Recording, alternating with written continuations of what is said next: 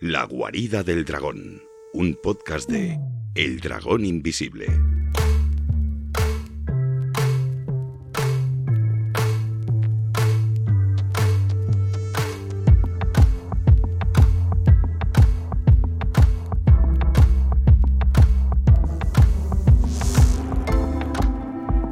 ¿Qué tal, dragonautas? Bienvenidos a un nuevo episodio de La guarida del dragón.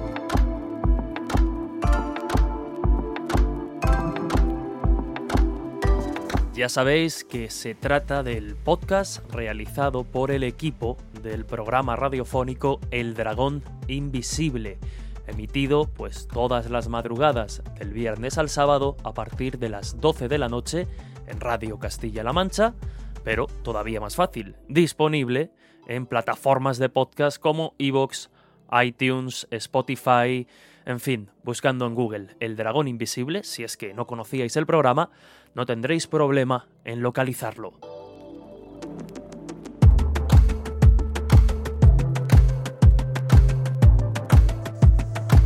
Y esta semana rescatamos precisamente una entrevista de la que, bueno, pues apenas vio la luz 5, 6, 7 minutos en El Dragón Invisible a comienzos de la cuarta temporada para hablar de un personaje fascinante, el padre del espiritismo, Alan Kardec. Entrevistamos en su momento a varios expertos. Uno de ellos es Juan Miguel Fernández, presidente de la Asociación de Estudios Espíritas de Madrid, pero por encima de todo, un muy buen amigo de este programa. Un buen amigo con el que siempre apetece charlar y con el que hay que hablar si uno quiere enterarse y saber un poco de qué va esto del espiritismo, al margen de creencias y al margen de certezas. Pero si queremos saber de qué va el espiritismo como doctrina, como, como filosofía de vida también, pues insisto, hablar con Juan Miguel es imprescindible. Y en esta charla, que como digo, apenas cinco minutos vieron la luz, hacemos un repaso muy interesante desde lo sociológico y lo histórico a lo fenomenológico por toda la historia del espiritismo, desde su origen con las hermanas Fox, con esos extraños ruidos que dieron origen a la supuesta comunicación con el más allá y su posterior sistematización por parte del ya mencionado Alan Kardec. Pero la cosa no queda ahí, porque el espiritismo, aún hoy en día, sigue muy vigente y muy presente para miles y miles de personas que lo tienen como pues, una filosofía, como una doctrina, como una creencia incluso, ¿no? Y viven con esos pensamientos y con esas ideas. Hoy queremos desgranarlas y queremos conocerlas en profundidad. Al margen, insisto, de lo fenomenológico, aunque estará presente, siempre podemos extraer una enseñanza y van a ser varias de cualquier conversación de este tipo. Hablar con Juan Miguel es hablar casi casi con un espiritista de mediados del 19 traído al siglo XXI. Hay un detalle importante y es que los espiritistas no pueden hacer proselitismo, es decir, no, no, no tratan de convencer a nadie, simplemente divulgan su doctrina a quien quiere oírla y después asesoran o ayudan o proporcionan. Por lo tanto, la charla de los próximos minutos no es para convencer a nadie de absolutamente nada, simplemente es un testimonio pues muy importante, un testimonio significativo y que nos puede aportar mucho a todos aquellos que queramos saber un poquito más sobre un tema que a mí personalmente me apasiona, como es el espiritismo. Con Juan Miguel Fernández, repito, presidente de la Asociación de Estudios Espíritas de Madrid, vamos a hacer ese repaso en los próximos minutos. ¿Os apetece? Pues abrimos la guarida del dragón. Busca el dragón invisible en Twitter, Facebook e Instagram o envía tu nota de voz al WhatsApp del programa. Toma nota 660-387-997. Súmate al equipo.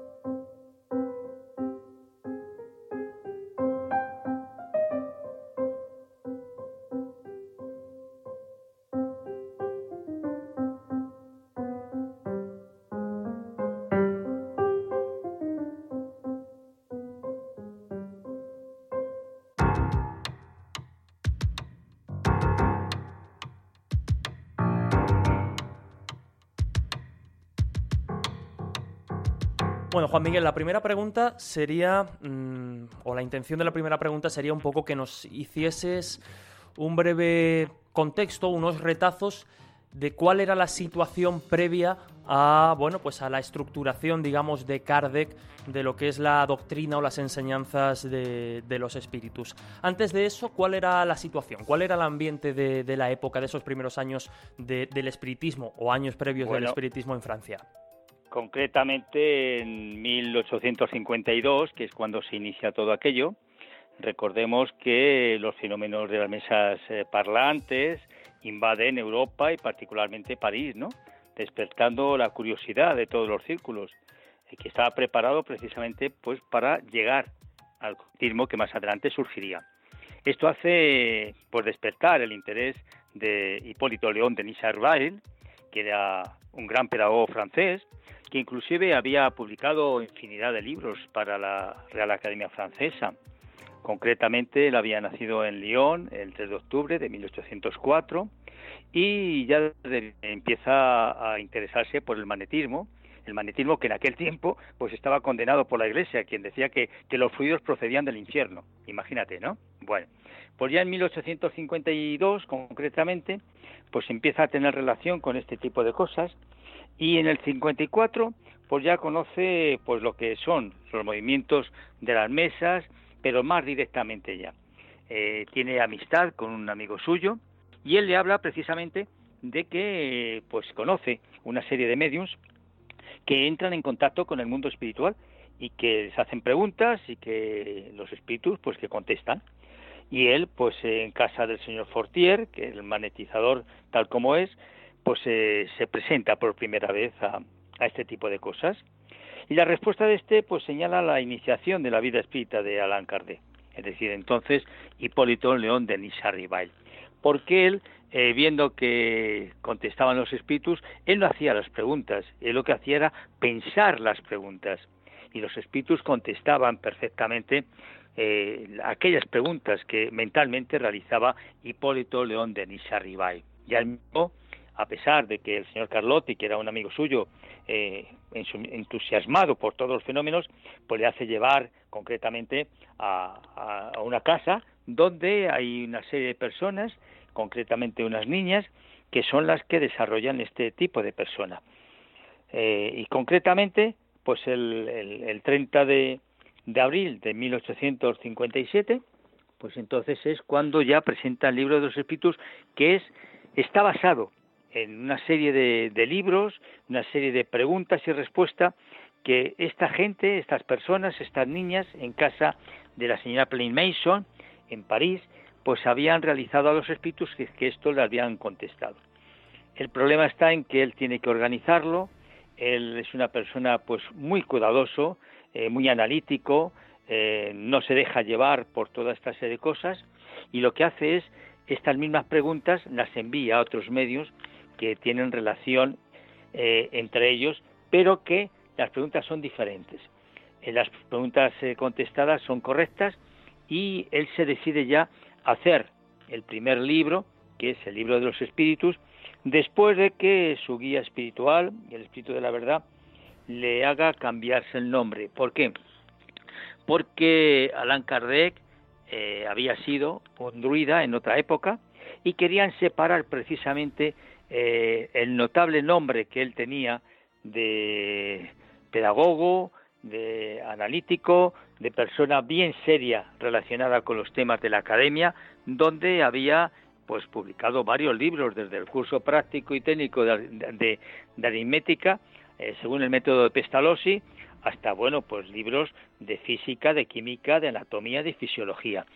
A partir de ese instante eh, escoge el libro de Allan Kardec y publica ya, pues el 18 de abril de 1857, un libro con 500 y pico de preguntas nada más. El libro es verdaderamente revolucionario. Eh, se dice que es el libro más importante del siglo XIX, porque lo que llama fundamentalmente la atención es la presentación del libro en la Galería de Orleans, en París, en la Ciudad de Luz. ¿Por qué? la espiritualidad consideran que era muy importante que se presentase precisamente en París, donde todos, todos eh, los ojos estaban puestos en esta ciudad.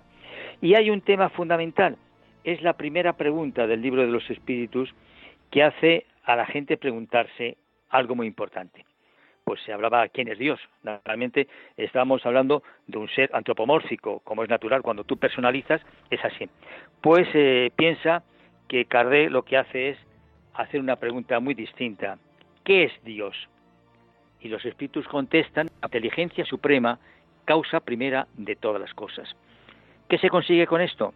Pues se consigue que la Iglesia eh, abra pues una brecha muy importante contra él, es acosado por todos los obispos, es acosado por las iglesias, es acosado por todas las partes, porque eh, nos está hablando de filosofía, nos está hablando de ciencia, nos está hablando de una moral ética que hasta entonces estaba totalmente turbada con, con la religión. El espiritismo no es una religión, el espiritismo es una ética moral religiosa. ¿Por qué? Porque cuando hablamos de religión nos estamos religando con la creación, pero no desde el punto de vista instituido de religión. Y esto crea, pues, un conocimiento que se expande no solamente ya en Francia, sino se distribuye por toda Europa y, salta al charco, eh, llega hasta los Estados Unidos donde hay movimiento espectacular, un movimiento tan grande, tan grande, que se crean una serie de instituciones eh, filosóficas y psicológicas donde se estudia el espiritismo. Piensa que en aquel tiempo la observación fenoménica de Kardec eh, le hace mantenerse y publicar el libro de los medios. El libro de los medios que es publicado el, concretamente en el año 61, en enero del año 1861. Pero yo, que, yo quería añadir algo fundamental en todo esto. Se tiene una idea de Kardec un poco, un poco equivocada cuando no se conoce cómo era Kardec. Kardec era un hombre eh, expresivo, era un hombre que atendía a todos aquellos que se querían realizar con él. Imagínate, por ejemplo, que entre los millares de personas que lo visitaban en París, pues las había de alto rango en el mundo social, en el mundo literario, artístico, científico. Inclusive el emperador Carlos III, cuyo interés por los fenómenos espíritas no es ningún misterio en aquel tiempo, pues le mandó llamar varias veces, sosteniendo con él largas conversaciones en las Tullerías, acerca de las doctrinas que se exponían en el libro de los espíritus. Era un hombre que cedía mucho de aquello que tenía. Era una persona que ayudaba a aquel que estaba necesitado. Era amigo de sus amigos. Y sobre todo viajaba mucho, viajaba mucho extendiendo la doctrina por toda Francia y por todos los lugares donde le llamaban para precisamente divulgar del espiritismo. Aquella, aquella ciencia, aquella experiencia de vida, como lo decían, que llegó a puntos verdaderamente extraordinarios. Centrándonos ya eh, en, el libro de los espíritus, una vez ha sido publicado y se genera pues esa revolución que, que comentabas. Hubo que ampliarlo después. ¿eh? A, mí, a 1019 preguntas porque se habían quedado muchas en el tintero todavía. Dato desde luego. Digamos, en la base, la base fundamental de la doctrina de los espíritus, el libro de los espíritus. Y partiendo, Juan Miguel, de ese libro de los espíritus, es cierto que sobre todo en aquella época, no sé si persistirán a día de hoy, existían, digamos, eh, diferencias, por ejemplo, entre el modo de entender el espiritismo en base a la doctrina elaborada, eh, bueno, por Kardec en función de las enseñanzas de los espíritus y, por ejemplo, el mundo anglosajón? ¿Había alguna diferencia de, digamos, en lo que respecta a las bases o, en eso eran similares? No, porque estaba, eh, si es un libro que está basado, las enseñanzas están basados en la historia, es decir, eh, de todas las religiones, es coincidente con todo ello. No hay nada extraordinario, únicamente únicamente que hasta entonces que el espiritualismo tenía verdaderamente mucha introducción, había tenido mucha introducción en Europa concretamente, pues eh, había una diferencia notable. Es decir, el, espiritualismo te habla pues de la existencia de Dios, te habla de la pluralidad de las almas, te habla también de la reencarnación, de, de la ley de causa y efecto, etcétera, pero hay algo fundamental que le diferencia y es la relación entre el mundo físico y el mundo espiritual. Hasta entonces ninguna filosofía, ninguna religión, ninguna doctrina había eh, atajado este tema tan importante como es el mundo espiritual, que tanto nos aclara, que tanto nos enseña y sobre tanto que tanto nos alerta de cara a futuro. Es interesante porque ahora te preguntaré precisamente, o bueno, te lo voy a preguntar ya y vamos avanzando poquito a poco. Eh, ¿Qué factores, eh, vosotros que, habéis estudiado el tema, que lo conocéis, eh, qué factores sociales crees que pudieron condicionar en cierto modo que en aquella época y no en otra, ni antes ni después, tuviera ya no solo ese auge, el fenómeno del espiritismo, sino que calase en la sociedad del modo en que caló? Porque bueno, son ideas que en cierto modo pues estaban ahí, pero en ese momento calan. Muy sencillo, Jesús, porque en aquel tiempo eh, se llamó la atención de la gente a través de las materializaciones de los espíritus. Es decir, los espíritus en las reuniones se manifestaban y se les veía tal como los podemos ver ahora nosotros físicamente, a través de reuniones que no eran de una forma seleccionadas, puesto que se reunía mucho tipo de personas, ¿no? Em, empezando de las Flores Cut, Madame de Esperance, eh, Todas ellas eh, trabajaron precisamente para la espiritualidad y eso era lo que la gente iba buscando concretamente. El, el fenómeno, el fenómeno de que aparecían pues varios espíritus en las reuniones que inclusive pertenecían a las familias de las personas que estaban presentes.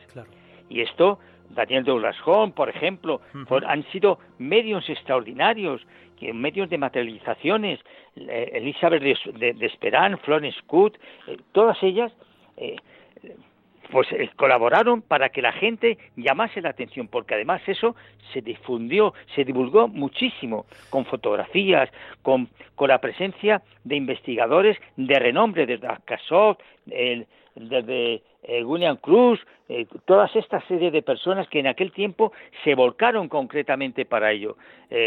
Russell, etcétera, etcétera. Todos estuvieron haciendo pruebas tan maravillosas que quedaron convencidos precisamente de la realidad del mundo espiritual, que es, vuelvo a insistir, tomando eh, nota y connotación de lo que te he explicado antes, fue, digamos, el impulso para que el espiritismo superase al espiritualismo.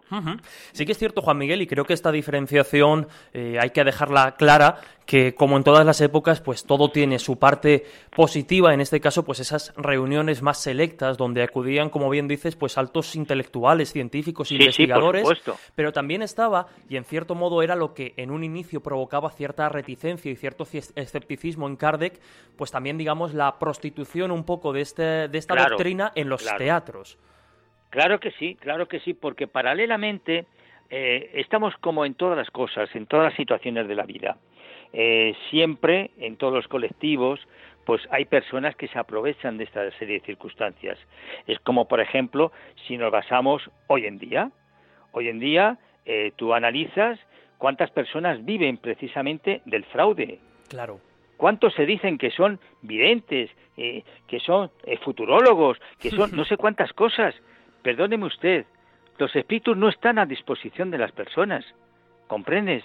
Tú no puedes decir que a una hora determinada, en una consulta, a las cinco y media de la tarde, va a venir tu madre a hablar contigo. Esto es mentira, esto es engañar, esto es aprovecharse de la candidez de la gente y de la necesidad que tienen de conocer. Y en aquel tiempo ocurría exactamente lo mismo. En aquel tiempo los teatros se llenaban y cobraban por las entradas naturalmente las hermanas Foss, los Davenport, etcétera, etcétera, toda esta serie de gente ganaron mucho dinero, no solamente ellos, sino el entorno, el entorno que montaron para que ellos hiciesen en los espectáculos. Te voy a decir, por ejemplo, las hermanas Foss, que hacían un montón de sesiones a lo largo de... tuviesen eh, más tiempo en el escenario, las daban champán para que estuviesen despiertas, para que estuviesen alegres, para que estuviesen de esa forma, cosa que a los espíritus no les gustaba. Pero ¿qué ocurría? Hasta entonces no se había despertado el interés por el espiritismo, no por el espiritismo en sí, sino por el mundo espiritual, que es lo más importante de todo. El espiritismo es, digamos, la doctrina, Es, es, el camino, es el desarrollo, es el, el análisis de todo lo que conlleva el mundo espiritual, que es lo que nos interesa a todos nosotros. Efectivamente, en aquel tiempo hubo mucho fraude, como tanto aprovechado ha habido y seguirá habiendo todavía. y, lo, y, te lo acabo de repetir hace un instante. yo no te puedo decir a ti, yo soy una persona que soy sensitivo y me, viene, y, me viene mucha gente a hablar conmigo. Y me dice, es que quiero hablar con mi madre. Usted, perdón, usted se ha confundido. Y más que confundir, le han confundido a usted. Claro. Usted va a poder sentir en su casa quizás la presencia de su madre, cuando su madre se lo permitan o cuando su madre pueda. Pero aquí en esta tarde, lo más que vamos a poder recibir es una intuición de cómo se encuentra en función de cómo ha vivido anteriormente su madre. ¿Comprendes? Perfectamente, Juan Miguel. Te explicas clarísimamente y es muy interesante porque ahora lo iremos comentando también brevemente porque, claro, sobre todo en España también el espiritismo sufrió mucho durante épocas concretas de nuestra historia y fue condenado y renegado a un oscurantismo y a una, a una condena que, lógicamente no le correspondía. Y eso también ha dejado cierto pozo. Pues, concretamente, sí. Concretamente yo para el Congreso Nacional de Espiritismo de este año, pues tengo que defender un tema importante, que es el auto de fe de Barcelona, que fue concretamente el 9 de octubre de 1861, donde se quemaron más de 300 Eso en España fue muy positivo. Fue tan positivo que a partir de ese instante la gente empezó a interesarse por eso. ¿Y qué eran aquellas cosas que habían quemado? ¿Comprendes? Es una época interesantísima, porque despertó la mente de mucha gente. Y la gente inclusive que en aquel tiempo todavía todavía nos encontrábamos con, con el problema de, de, de, de la, la Inquisición, pues concretamente a descender esa situación. En 1861, Jesús, estamos hablando de hace cuatro días, ¿eh? Hace cuatro días en esto que es la historia. De, Isabel II en España, ¿eh? Completamente, cierto. Además, hablando precisamente de esa época, que cuando el espiritismo ya se introduce en España, a mí siempre que pues que la gente que no conoce demasiado el asunto, siempre me gusta recordarles y me gustaría trasladarte a ti la pregunta para que nos cuentes un poco brevemente que el espiritismo se llevó a debatir para incluirlo como asignatura en la secundaria y en la universidad. Hasta ese natural y, no, no, siguió adelante por una razón muy simple, por el, por, por el, la rebelión que, que hubo, ¿no? Que se llevase al Parlamento cuando ya estaba planeado. Pero piensa que en aquel tiempo de gente con una cultura extraordinaria, como Miguel Vives y Vives, José María Fernández Coravida, Amaria Domingo Soler, que saltó el charco precisamente y que es una mujer espiritista que se la quiere, se la adora en, Latinoamérica, del enfrentamiento que tuvo precisamente aquí con la Iglesia. Ella fue una defensora del espiritismo. Infinidad de grupos. Tú sabes que había eh, legalizados antes de la Guerra Civil Española legalizados a través de la Federación Espírita Española más de 200 grupos espíritas en España. Ostras. Más de 200 grupos espíritas en España. ¿eh? Lo cual quiere decirse el interés de la gente. ¿Por qué? Porque se había despertado. Hasta entonces la Iglesia estuvo dominando todo. Pero llegó un momento en el cual la gente ya despierta y la gente quiere conocer y no quiere las vidas eternas de, del cielo, el infierno. ¿De dónde va todo esto en este, en este tiempo en que estamos? El cielo y el infierno son este, estados geográficos, lo que tal como nos están diciendo, cuando son estados mentales de cada uno de nosotros. A lo largo del día tenemos infinidad de momentos que iríamos al infierno y hay otros verdaderamente que estamos disfrutando en el cielo. Pues a través de todas estas serie de cosas la gente empezó a espabilar y concretamente en Barcelona hubo una serie de manifestaciones donde en las fábricas, en el puerto, la gente se subía a los paquetes, se subían a, los montones de tierra para hablarles a la gente de aquella filosofía de vida que era nueva para, para las nuevas tiendas, para los nuevos tiempos. ¿Comprendes? Esto es muy importante para España también. Perfectamente. Además, Juan Miguel, yo entiendo precisamente hacías esa relación, o esa, mejor dicho, esa oposición de, la Iglesia Católica, que todavía pues tenía demasiado peso y demasiado poder.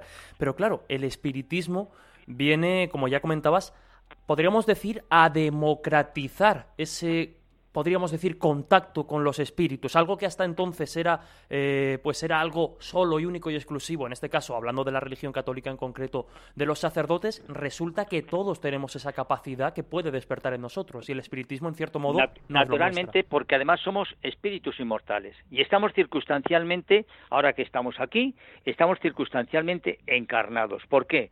Porque tenemos un progreso de vida. Hemos sido eh, creados simples e ignorantes y se nos ha dado la oportunidad de crecer a través de nuestro conocimiento, a través de aprender, a través de aprender no solamente con aquellas cosas que nos benefician, sino también con aquellas cosas que, cometemos errores. Porque si tú observas, por ejemplo, Jesús, hay, algo fundamental y lo vas a ver muy claro. Si nosotros observamos a nuestro alrededor, veremos cuántas injusticias, por qué unos sanos, por otros, porque otros enfermos, por qué se mueren los niños tempranos y, los, y hay personas que mueren a los 101 años, porque unos son ricos, por otros son pobres. Toda esta serie de circunstancias dirías, pues perdóname, como hay mucha gente que dice, pues Dios desde luego es totalmente injusto. Y ese Dios para mí no lo quiero para nada. ¿Comprendes? Por eso hay mucha gente atea, y hay mucha gente que depotrica precisamente contra Dios. Y yo lo entiendo, pero hay que analizar otra serie de cosas. Porque para eso está la ley de causa, la ley de causa y efecto, observando la reencarnación. Las personas que están de una forma o que estamos de una forma determinada, no es un capricho, sino es una causalidad que nosotros, en nuestro libre albedrío a lo largo de las vidas, a lo largo de las experiencias, a lo largo del tiempo en que hemos ido conviviendo los unos con la situación que tenemos ahora es la situación que nosotros hemos creado anteriormente. Es decir, que hoy somos el resultado del ayer, de nuestro futuro, de mañana. Tal como nos comportemos, así será lo que vayamos a recoger. ¿Comprendes? Por lo tanto, la ley de la reencarnación de causa y efecto es lo que nos da el, parámetro de lo que verdaderamente somos cada uno de nosotros. Y no podemos estar negándonos, porque si nos, nos analizamos uno a uno y vemos honestamente, lo cual es muy distinto, es muy diferente, eh, como en nuestra vida veremos que hemos cometido muchos errores y que las situaciones que estamos viviendo, sean buenas o malas, pues están en función de cómo nos hemos comportado. ¿Es así? Perfecto. así. es, Juan Miguel. Y también quería preguntarte sobre un detalle curioso y es, estábamos hablando precisamente de la evolución de las almas, del crecimiento en el mundo espiritual y hay otro concepto que se introduce o que, bueno, que aparece descrito en la, en la doctrina espírita que es el de la pluralidad de mundos, ¿no? El que introduce también la vida, entre comillas, la vida del espíritu, lógicamente, en otros en función, En función de nuestro estado vibracional y hablamos de nuestro estado vibracional moral, como es lógico, vamos cambiando de frecuencia y vamos pasando a mundos superiores. Es decir, hemos comenzado en mundos primitivos, donde hemos sido creados, donde hemos tenido que batallar, hemos tenido que luchar para, para salir adelante, hemos tenido que llegar inclusive a cometer atrocidades a los demás para seguir avanzando. Nosotros, la Tierra en este instante, es un mundo de regeneraciones y de pruebas, es decir, el mundo primitivo, los mundos primitivos, que son multitud de ellos, han sido superados ya por aquellos que nos encontramos en este mundo de regeneración. Pero en este mundo de regeneración nos encontramos que hay un porcentaje altísimo de sufrimiento y de dolor sufrimiento y de dolor que hemos de superar a través de las reparaciones. Nosotros hemos ido eligiendo y a veces se nos han impuesto a través de decretas y determinadas. De aquí iremos a un mundo de regeneración que va a ser concretamente la misma tierra, porque si tú observas, y esto lo ven los padres jóvenes, estamos recibiendo una serie de cantidades de espíritus superiores para impulsar el progreso del planeta. Espíritus que verdaderamente están ayudando a crecer este planeta. Y paralelamente, los espíritus que están poniendo tantas zancadillas, espíritus que se les ha dado multitud de oportunidades para que ayuden y que han hecho, han manifestado su egoísmo, directores de empresa, eh, gerentes, eh, políticos, toda esta serie de personas ¿eh? que cuando desencarnen debido a su a su comportamiento moral irán enviados a mundos inferiores para que la tierra vaya mejorando. Los espíritus nos dicen que para el final del tercer milenio la tierra estará en un mundo de, de regeneración. ¿Por qué? Porque ya hemos empezado hace 40 o 50 años en esto. Hoy en un niño pequeñito de 4, de 5, de 6 años, ¿qué preguntas te hace? ¿Qué contestaciones te dan? Te coge un teléfono que no lo han visto en su vida y cómo lo manejan, o un ordenador. Son espíritus que ya vienen con un conocimiento aclimatado precisamente al tiempo en que estamos viviendo nosotros ahora. Esto es lo que vamos. ¿Y Por eso, y hay mundos superiores a nosotros, claro que sí, espíritus que nos han superado porque no se han estancado en, en el mal, porque han ido avanzando. Ahora bien, nuestro avance tiene que ser paralelo, tanto intelectual como moralmente. En encarnaciones concretas tendremos que animarnos e intelectualmente ponernos las pilas. Y en otras encarnaciones, dentro del mismo plano donde nos encontramos ahora, pues tendremos que avanzar. Y paralelamente, ambos nos va a servir para seguir avanzando. Ten en cuenta que tenemos que llegar a la angelitud, como es natural. Desde el átomo al ángel. El átomo hemos sido creados nosotros así. Y Juan Miguel, eh, ¿entenderíamos que otros planetas, en este caso, eh, corresponderían con planos de existencia superiores o, inferiores en los que evolucionar o en los que seguir aprendiendo? Claro, claro, naturalmente. ¿Cómo piensas tú que está generado el planeta Tierra? Por espíritus superiores que nos, que nos eh, intuyen la investigación, por ejemplo. ¿Cuántos en otros planetas distintos, cuántos están estudiando para anular precisamente todas estas enfermedades que nosotros tenemos? Cuánto están investigando allí para que cuando vuelvan a reencarnar inclusive o inclusive intuyendo a los que están investigando ahora eh, científicos, etc. Eh, mm, por ejemplo, vacunas, eh, temas industriales, toda esta serie de cosas son de planos superiores a nosotros, pero han pasado todos por esta situación que estamos viviendo nosotros ahora. Piensa que llevamos millones y millones de años, millones y millones de años que el ser humano está en la Tierra y que siempre el ser humano ha tenido un espíritu, que es el que comanda el vehículo. Nosotros somos precisamente como un taxi, ¿entiendes? el cuerpo es la mecánica, el taxista entra y se marcha, y entonces el cuerpo se queda ahí. Nosotros somos exactamente igual. Estamos constituidos de tres cosas. Es como un huevo duro. Por fuera tenemos la carcasa, que es la materia. ¿eh? Después tenemos el periespíritu, que es la clara. El periespíritu es el cuerpo periespiritual, el cuerpo fluídico, es aquel que las personas pues ven a las personas de esa forma. ¿eh? El cuerpo periespiritual que está unido, es el que une la parte carnal con el espíritu. Y este nunca desaparece. Eso sí, que en función de su adelanto, en función de su eh, perfección, pues ese periespíritu se va fluidificando y también puede ser al contrario. Es decir, si yo tengo una mala vida, las incomodidades que cada uno de nosotros tenemos o cómo estamos cada uno sujeto a cosas, pues tendré un cuerpo periespiritual que es precisamente el que comanda mi cuerpo físico, pues verdaderamente muy oscurecido. ¿eh?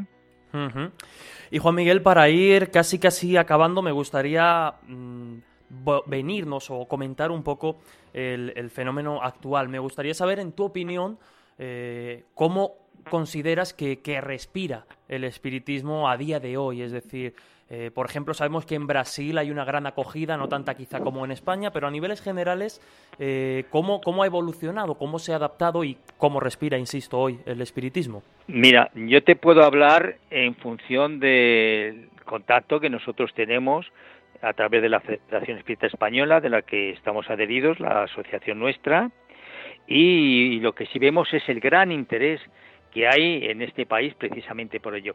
Pero sobre todo un interés particularmente especial, la gente joven, tal como vosotros, la radio, eh, la televisión, el internet, etcétera, han hecho que concretamente las exposiciones, las conferencias, todos los conocimientos espirituales lleguen a todo el mundo. Yo te hablo por la experiencia nuestra. A nosotros nos graban todas las semanas las conferencias que a través de divulgadores del misterio y a través de Mindalia Televisión. Nosotros, tanto María Jesús como yo, colaboramos con Mindalia en directo todos los meses para dar una charla y después contestar a la gente en directo aquellas preguntas que les, que les pueden ser interesantes que les contesten. Pues bien, contactan con nosotros desde Canadá, desde Estados Unidos, desde México, desde Venezuela, desde Argentina, desde Colombia, desde Uruguay, desde Paraguay, de todos los lugares del mundo, de todos los lugares del mundo contactan con nosotros. Y esto es gracias precisamente a las redes sociales.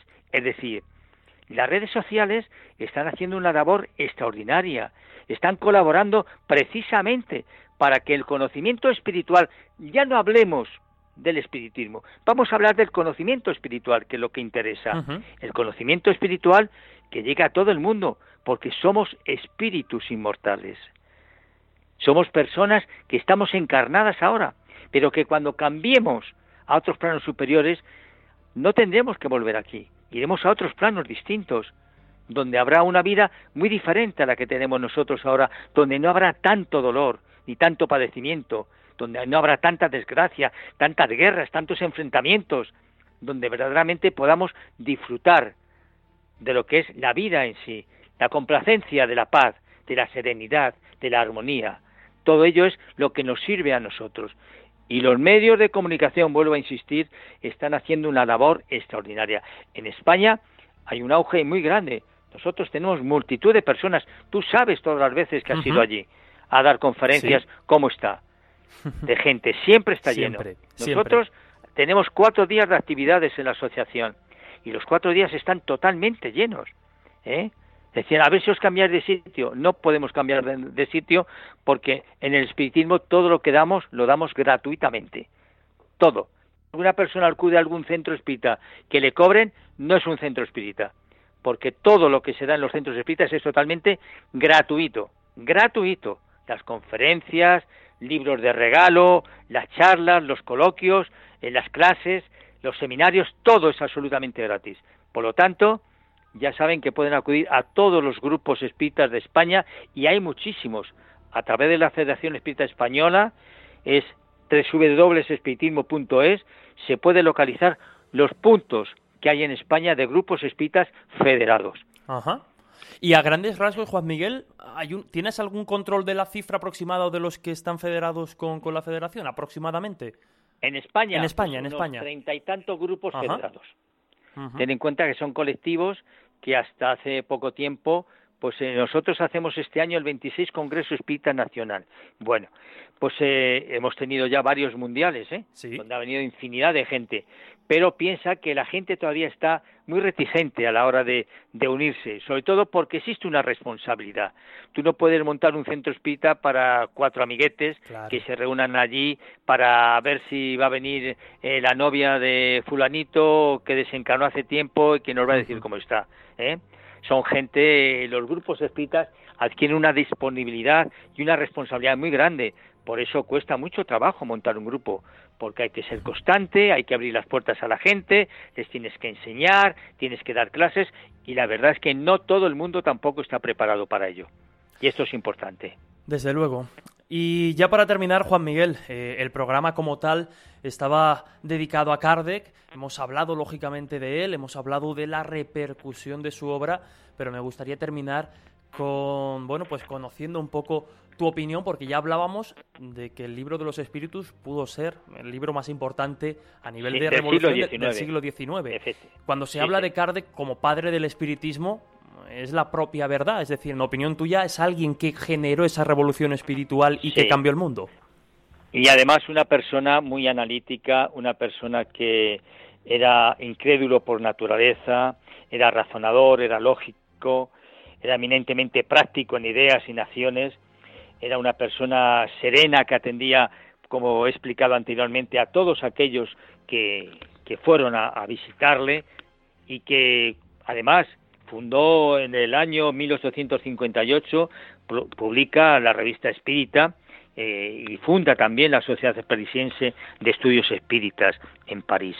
Eh, concretamente, eh, publicó ya después del libro de los medios pues en el año 64, en abril del 64, pues ya publica el Evangelio según el Espiritismo, que es uno de los libros más maravillosos que tú te puedas imaginar. Fantástico. Después en el año 65, El cielo y el infierno, la justicia divina, y en el año 68, que fue su último libro, que le costó muchísimo trabajo, muchísimo trabajo, el Génesis o los milagros y las predicciones según el espiritismo. Ya posteriormente como hubo muchísima literatura que no salió a, publicación, pues Obras Póstumas es un libro que nos trae muchos recuerdos de Cardé. Él murió por un aneurisma, concretamente el 31 de marzo del año 1869, perdiendo pues eh, un ser incomparable, eh, pero dejando un recuerdo para todos. Nos dice que nacer, morir y desencarnar para reiniciar otra vez la vida. Estas son las palabras de, de Cardé. En aquel tiempo fue, tuvo multitud, multitud de amigos, desde Víctor Hugo, por ejemplo, eh, Camille Flammarion, en fin, Gabriel Delaine. Te estoy diciendo personajes importantes de la vida de aquel tiempo, gente que, que cualquier cosa no se les convencía así como así. Y sobre todo aquellos que trabajaron para la divulgación del espiritismo, como lo hicieron muchísimas personas, desde, desde Madame de Esperance, por ejemplo, que fue una persona que no cobró nunca ni un céntimo, o Daniel Douglas Hone, ¿eh? el importante eh, medium, eh, concretamente eh, irlandés, llamado el príncipe de los medios, así como Eva Carriere, por ejemplo, los hermanos Davenport, Edward Keynes, etcétera, toda esta serie de gente colaboraron precisamente para la divulgación del espiritismo y como en todos los sitios, pues hay gente de buena fe y también hay gente que lógicamente la manzana podrida del cesto siempre está presente allí también. Desde luego. Pues Juan Miguel Fernández, no, no te quitamos más tiempo. Siempre... Ha sido un placer estar con vosotros y sobre todo pues hablar del maestro Kardec, que para los espiritistas pues es una guía fundamental. Porque fíjate, es muy curioso, te voy a contar una anécdota de lo importante que es el libro de los espíritus. Eh, yo he dado el libro de los espíritus en clase a, mis alumnos como unas cuatro veces, es decir, es un dar el libro de los espíritus tarda dos años en darlo, ¿eh? claro. Porque esa pregunta, la respuesta y la respuesta pues eh, se analiza y la pregunta se analiza entre todos en plan coloquial. Vale, bueno, pues hace un par de años me regalaron un CD de El libro de los espíritus. Digo, hombre, pues mira, lo voy a leer porque mientras voy al trabajo y vuelvo, tengo 30 o 40 minutos y, y, lo voy a, y lo voy a analizar a ver qué tal. Quedé sorprendido, Jesús. Había preguntas y a pesar de yo haber dado el curso cuatro años, cuatro veces, en varias veces, había preguntas y respuestas que yo mismo me sorprendía de cómo se preguntaba y qué es lo que los espíritus contestaban. Y claro, eso tiene una explicación. A mayor conocimiento, tú comprendes más. Claro. No es igual leer el libro de los espíritus la primera vez que cuando tú lo lees por segunda o por tercera o por cuarta. Cada vez que lo vas leyendo, las contestaciones se comprenden muchísimo mejor y es, es algo dimensional, es algo extraordinario. Es un libro, además, que ninguna de las preguntas ni respuestas del libro ha sido todavía rechazada por la ciencia. Pues qué mejor manera, Juan Miguel, de terminar que con esta anécdota. Como decía, es un libro vivo, un libro que evoluciona con la persona y con el estudioso que lo, que lo analiza. Total, totalmente, ya te digo, sorprende. Es un libro que sorprende. Pues desde aquí, hoy que estamos dedicando precisamente el programa a Alan Kardec, que vayan tomando nota y que vayan echándole un ojo con calma, con, con paciencia y sobre todo, pues eso, con ánimo para... para que no lo lean como puedan leer una novela, sino simplemente se vayan al prólogo, elijan aquellos temas que les puedan ser interesantes, por ejemplo, el tema de la pluralidad de las existencias, el tema del, del mundo espiritual, toda esta serie de cosas, que, o, la transición del mundo físico al mundo, al mundo espiritual, o cómo se reencarna, cosas parecidas que son pequeñas anécdotas que uno va cogiendo gusto al libro para que no lo lean de una forma eh, consecutiva, porque de una forma consecutiva quizá para las personas que no están habituadas les puede les puede cansar. Pues ahí queda esa recomendación y lo dicho, de verdad, Juan Miguel. Siempre es un placer charlar contigo, aprender de ti y más con este tema que sabemos ya no solo que lo conoces como nadie, sino que te apasiona y se nota. Así que Juan Miguel, de verdad, muchísimas pues gracias por acompañarnos. gracias a vosotros por la oportunidad que, que me dais y que nos dais de hablar del espiritismo que tanto bien hace, porque además es la doctrina consoladora. ¿Sabes por qué? ¿Por qué? Porque nos dicen que aquellos que partieron antes que nosotros nos esperan al otro lado de la vida. Qué bonito mensaje. Qué bonito. Eh, y que siempre vamos a tener la oportunidad, por muy mal que se nos dé las cosas. Dios siempre nos da oportunidades para, para reemprender otra vez el camino. No nos castiga nunca, Jesús, hmm. sino nos da oportunidades, nos tiende la mano. Para aprender y evolucionar. Exactamente. Así es. Pues Juan Miguel, de verdad, muchísimas gracias y nos vemos, nos vemos muy pronto. Nos vemos muy pronto. Un abrazo muy fuerte y repito, muchísimas gracias por la atención que habéis tenido de llamarme y de compartir este tiempo con todos vosotros y con los oyentes. Un abrazo, Juan Miguel. Hasta la próxima. Un abrazo también. Adiós. Oigo tu respiración. Siento tu aliento. ¿Dónde estás? No te veo. Si te gusta el misterio, pero no que te tomen por idiota, este es tu podcast. Atrévete a entrar en la guarida del dragón.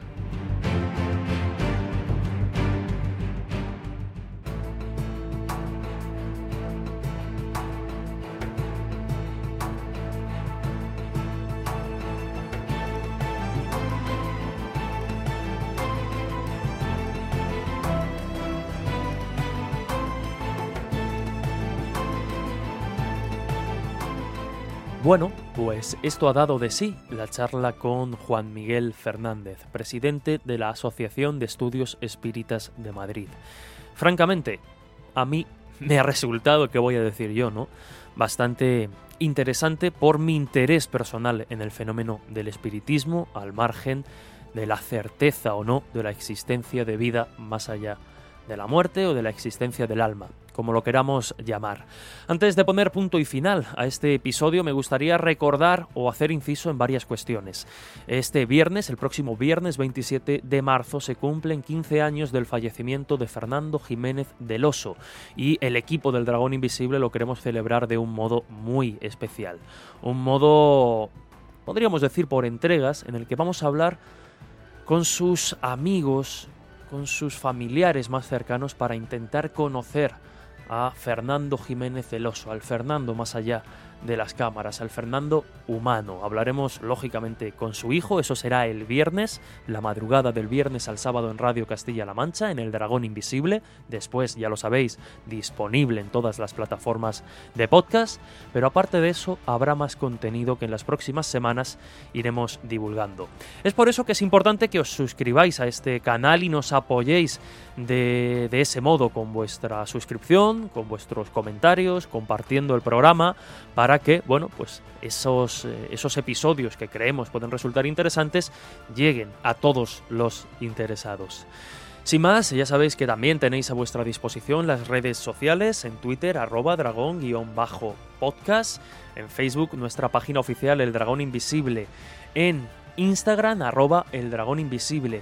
Y también os pediría que estéis atentos a YouTube al canal del Dragón Invisible en YouTube, porque bueno, la cuarentena se ha alargado, toca ser responsable, toca quedarse en casa y nosotros desde pues nuestra humilde guarida queremos contribuir con algunos contenidos que ya iremos anunciando y que creemos os pueden resultar interesantes. Pero volviendo al asunto de Fernando Jiménez del Oso, tenéis disponible el WhatsApp 660-387-997 para enviarnos vuestras notas de voz. ¿Cómo recordáis a Fernando Jiménez del Oso?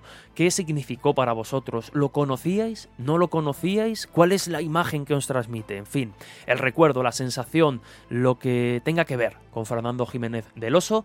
Queremos escucharos y que todos los dragonautas os escuchen también de una figura indispensable y fundamental en la divulgación del misterio en nuestro país. Fernando Jiménez del Oso tendrá un protagonismo especial en La Guarida. Y ahora sí que sí, sin más, nos despedimos con el saludo y el agradecimiento eterno de todo el equipo que hace posible este podcast, Juanjo Sánchez Oro, Félix Armengol, Antonio Luis Moyano, Manuel Berrocal, Iván Figueiras y servidor Jesús Ortega. Lo dicho, nos despedimos y os mandamos mucho ánimo, mucha fuerza y bueno, nos vamos escuchando o en la guarida o en el dragón. Un abrazo.